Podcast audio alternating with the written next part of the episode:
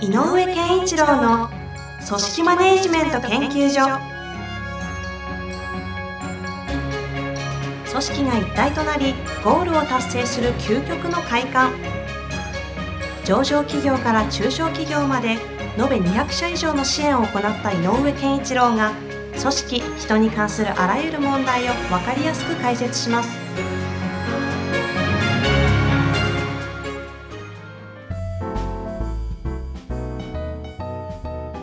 こんにちは、遠藤和樹です。井上健一郎の組織マネジメント研究所。井上先生、よろしくお願いいたします。よろしくお願いします。さあ、いきますか。はい。早速、質問に行きましょう。行きたいと思いますが、ちょっと今回長めのご質問なので、えー、お聞きください。はい。技術職の45歳の男性の方ですね、ご質問いただいております。ベンチャー勤務です。えー井上先生のポッドキャストを教科書としてマネジメントの勉強をさせていただいております。今回は裁量労働制について井上先生の感じることをお話ししていただきたいと思います。はい。裁量労働制を採用しているサプリ関係の開発に特化した会社にいます。悩んでいる点としては、目標分担や成果の不公平、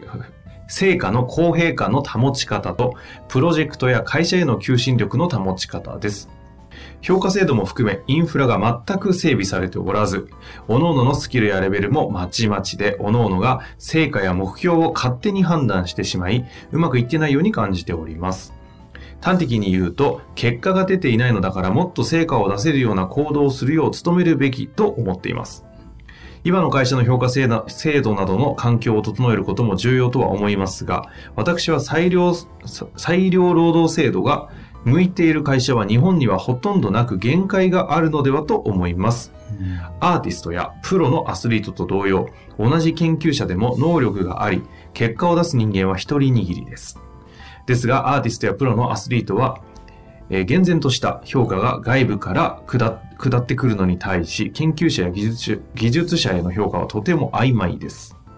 得てして価値のあるもものは、ほものほど形となるのに時間がかかったり、常識から外れるため認められなかったりもします。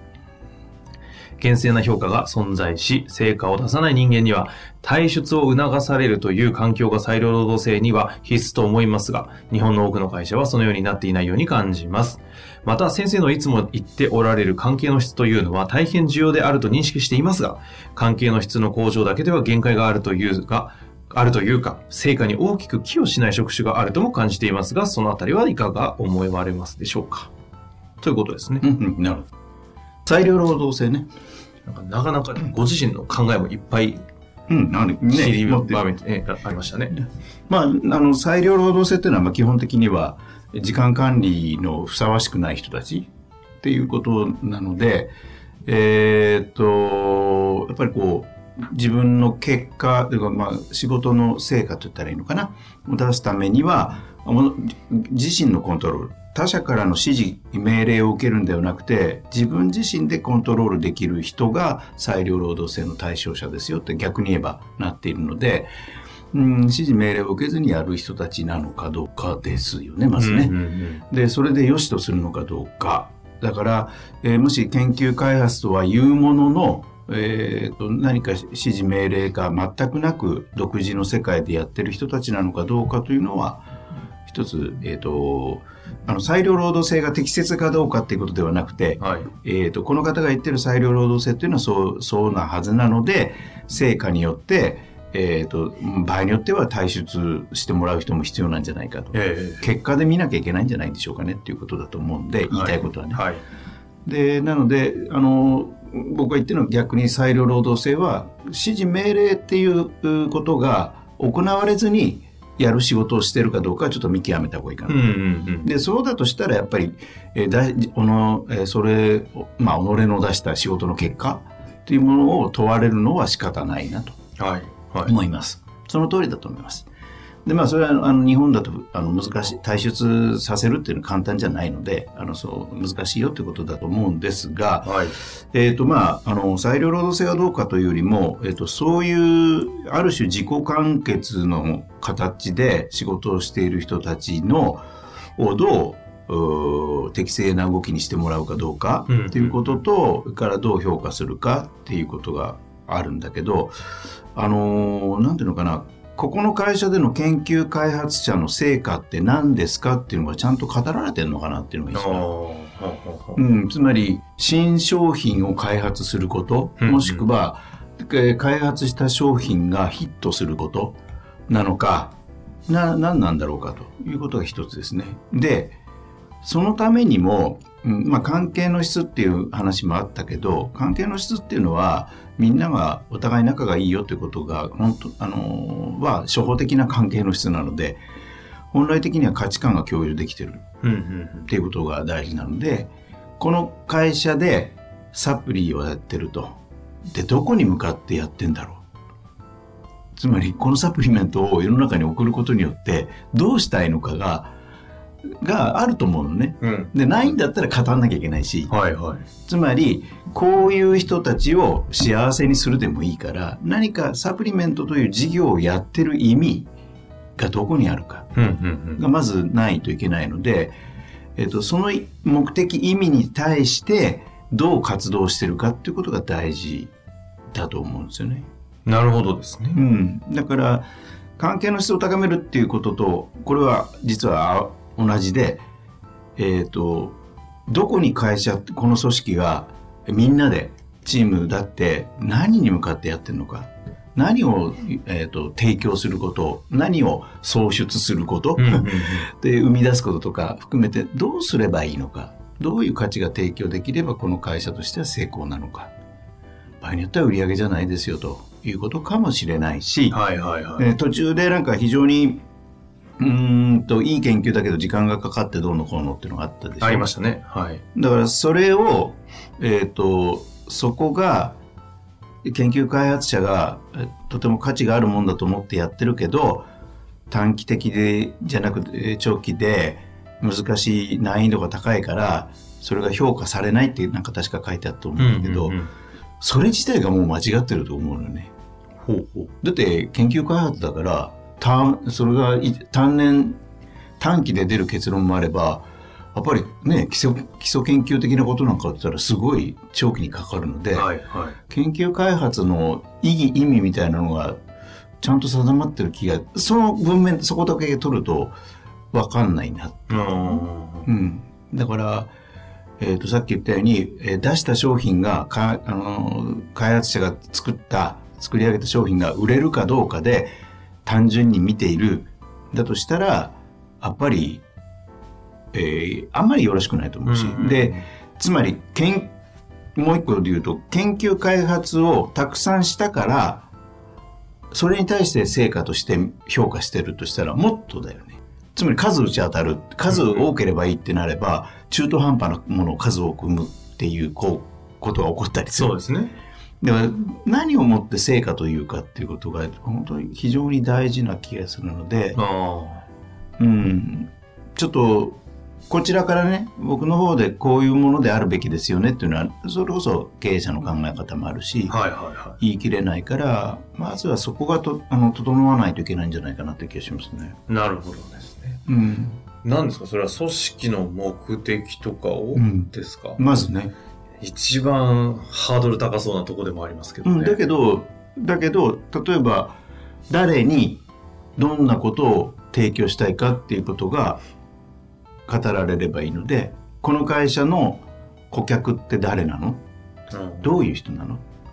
そこに何の価値を届けるうの、ん。何のために、うん。まあ確かにそこがなき評価とか制度って結局それが裁量労働制だろうが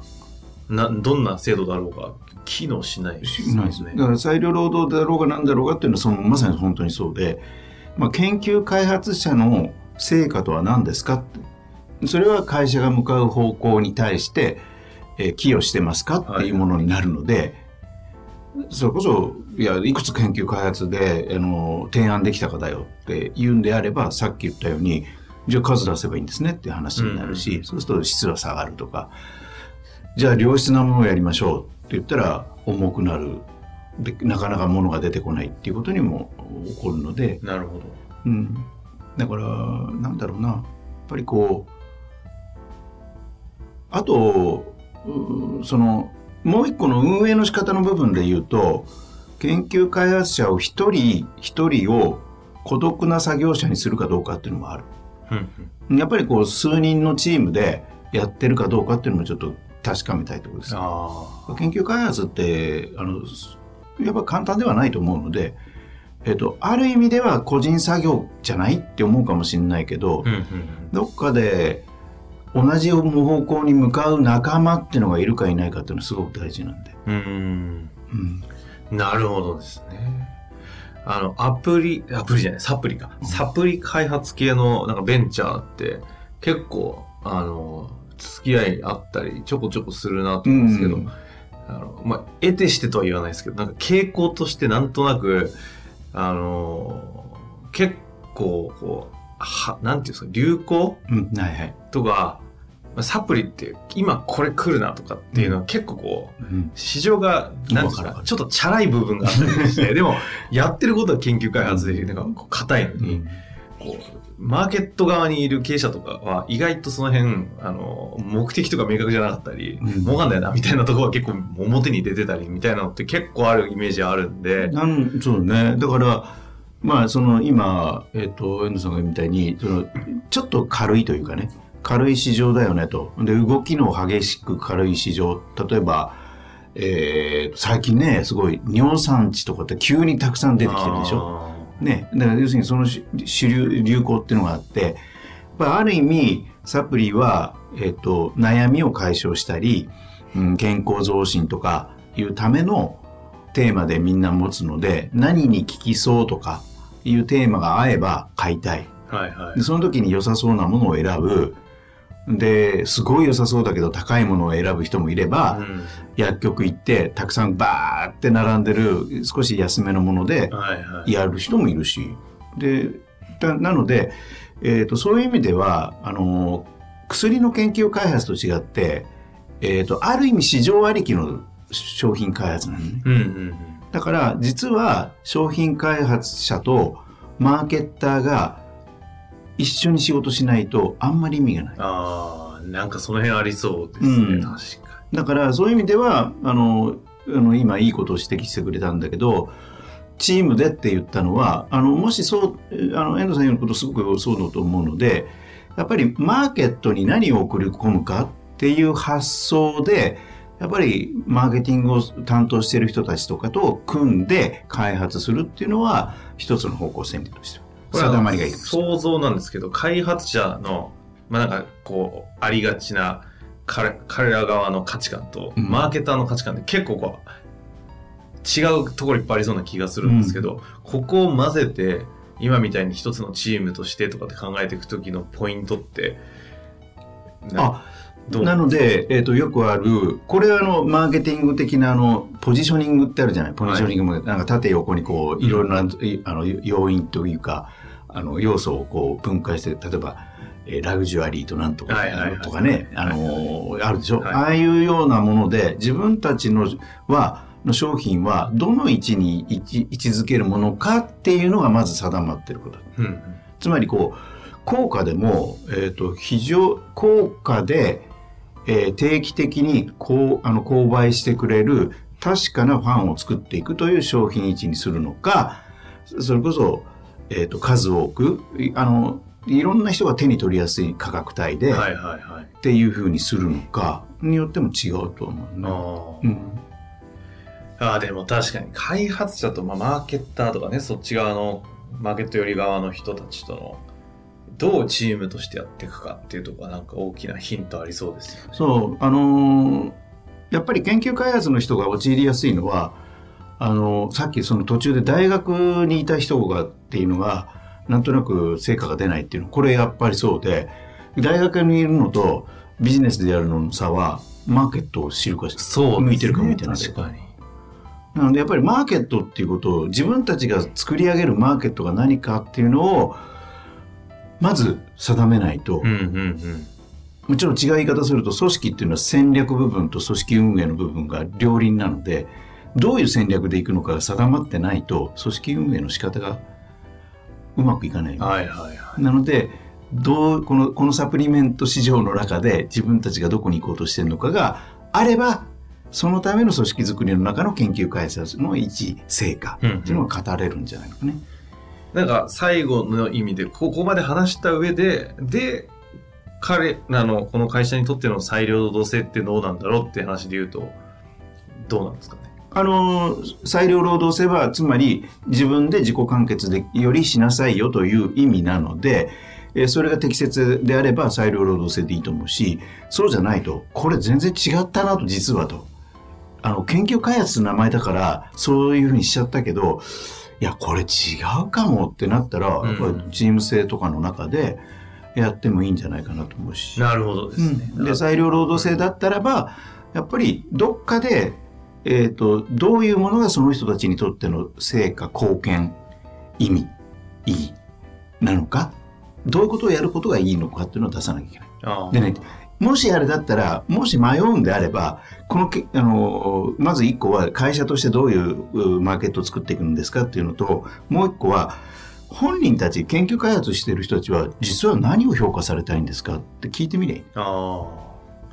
なるほどね。うん。そのアプローチ、ちょっとなんかぜひ聞いてヒアリングしたらシェアしていただきたいですね。そう。で、その上で、でね、でも、こっちはこう思ってるよとすり合わせて、じゃあこういうことに向かって、これに責任を持ってくださいというふうにあの焦点が定まりやすいかもしれない。なるほどね。直接研究者たちに何を評価されたいかを確認してみる。うん、っていうのと、そのマーケット。と、どこに向かうか、どこに向かって何をしようとしてるかっていうことがガッチャンコしたときに、研究開発者たちの担う役割っていうのがミッションが生まれるので。で、戦略が決まるんで、うん、じゃあどういう制度にしようかがやっとくるってことですね。ちょっと大元のところにね、ちょっと上流の部分に今話が来ましたけど、ね、この方きっと、なんかいろいろと頭もいい方のような気もしますので、そうですね。ぜひちょっとトライしてみた上で、ぜひまたご質問お寄せいただけたら嬉しいです、ね、はい。というわけで、井上先生、ありがとうございました。ありがとうございました。